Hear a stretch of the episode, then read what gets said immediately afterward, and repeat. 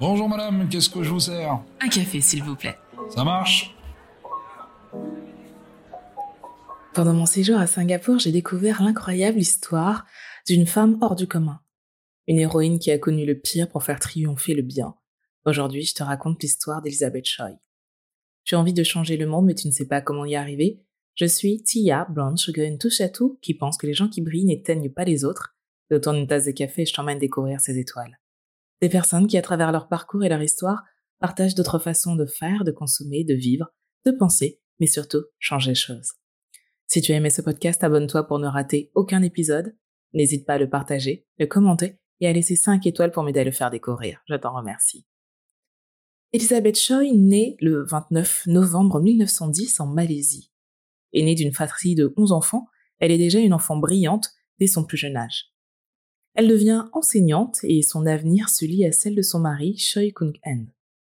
Son destin change de trajectoire pendant la Seconde Guerre mondiale, pendant l'occupation japonaise à Singapour. Elle devient sous-lieutenant de l'armée et bénévole du service auxiliaire médical. Elisabeth travaille également comme opératrice de cantine avec son mari à l'hôpital psychiatrique de Singapour, et c'est pendant cette période qu'ils commencent tous les deux à aider l'État britannique. Ils passent secrètement de l'argent, des vêtements ou encore des courriers aux prisonniers de guerre et transmettent également des informations sur le conflit par radio aux Anglais. Malheureusement, Elisabeth se fait capturer quelques jours après son mari. Pendant son incarcération qui durera 193 jours, elle sera torturée. Ses bourreaux iront jusqu'à torturer son mari devant elle pour qu'elle parle, mais ils ne céderont jamais.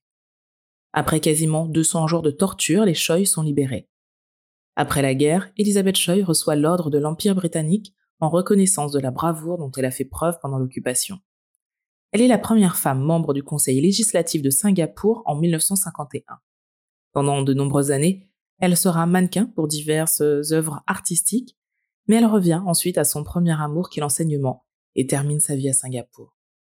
Elle nous quitte en 2006 en laissant derrière elle cette image d'une femme incroyable. Elizabeth Choi est bien plus qu'une femme forte. Elle est l'exemple même du dévouement à une cause bien plus grande qu'elle.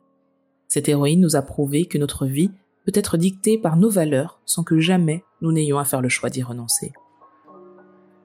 Cet épisode est maintenant terminé. J'espère qu'il vous a plu. N'oubliez pas qu'il est disponible sur toutes les chaînes de podcast, mais également sur YouTube. Merci de m'avoir écouté. Prenez soin de vous, prenez soin des gens que vous aimez, et à la semaine prochaine.